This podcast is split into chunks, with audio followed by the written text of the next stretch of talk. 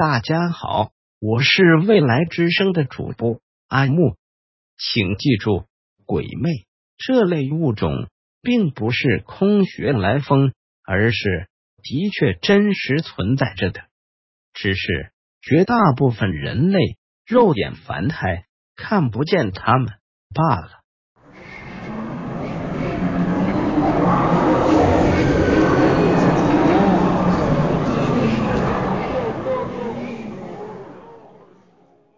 今晚阿木给你讲的这个故事是和你每天见到的美女有关。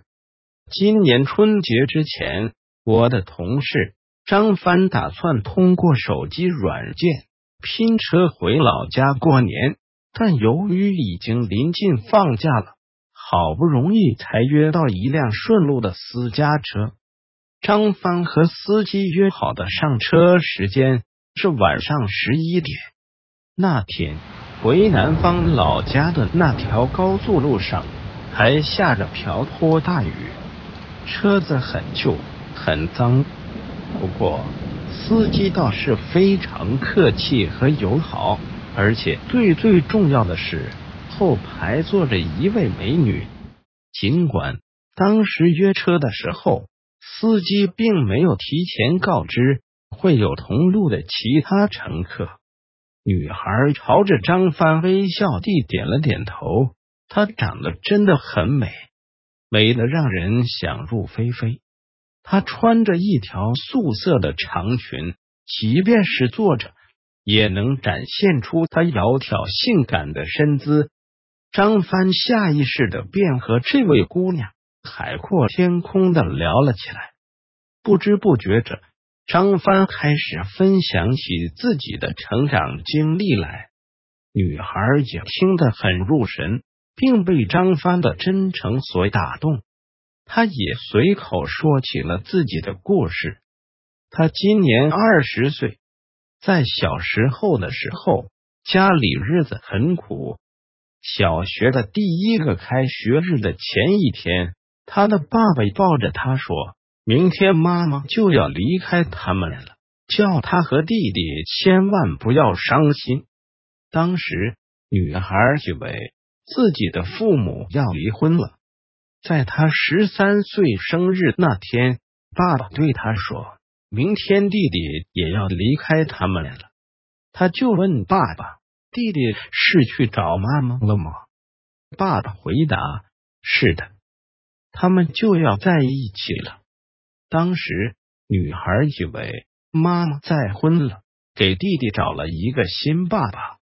三年后，在她十六岁生日的那天晚上，爸爸给她庆生之后，又突然对她说：“明天爸爸也要离开他了，去找妈妈和弟弟，并嘱咐着他未来一个人要好好的过以后的日子。”接着。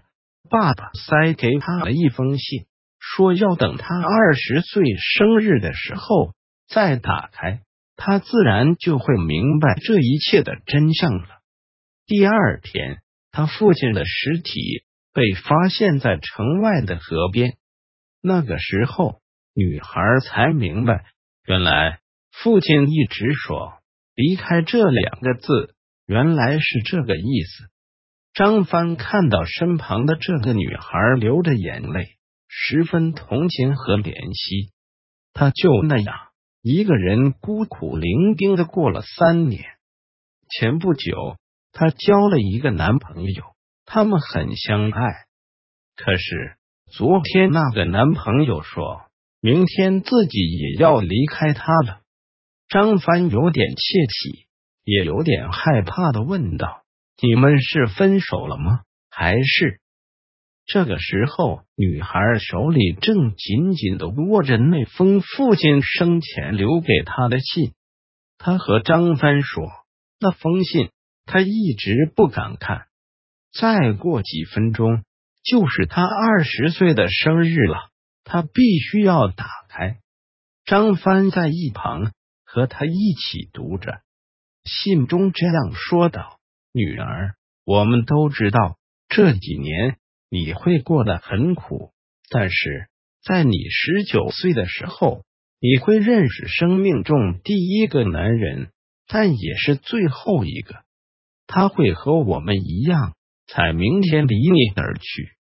你也不必再找他，因为你根本就找不到他。而且，明天我们一家人就可以团聚了。张帆读着读着，脊背发凉，浑身冒起了冷汗来。